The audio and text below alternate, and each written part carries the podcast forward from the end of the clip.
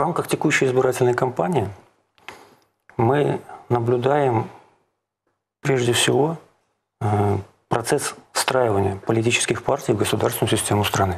И э, на сегодняшний день наиболее ярко это видно в том случае, когда конкретный кандидат, э, выдвинутый конкретной партией, строит свою программу именно на программе партии, естественно, адаптируя под, под местные реалии. Что касается самой агитации, то если понимать этот процесс как э, побуждение к голосованию за конкретного кандидата, то есть же ведь еще и вторая задача для государства, как побуждение к голосованию. Точка. И в этой связи э, на сегодняшний день нельзя не увидеть, что направление э, агитации государства направлены в том числе на тех людей, которые голосуют впервые. Например, на молодежь.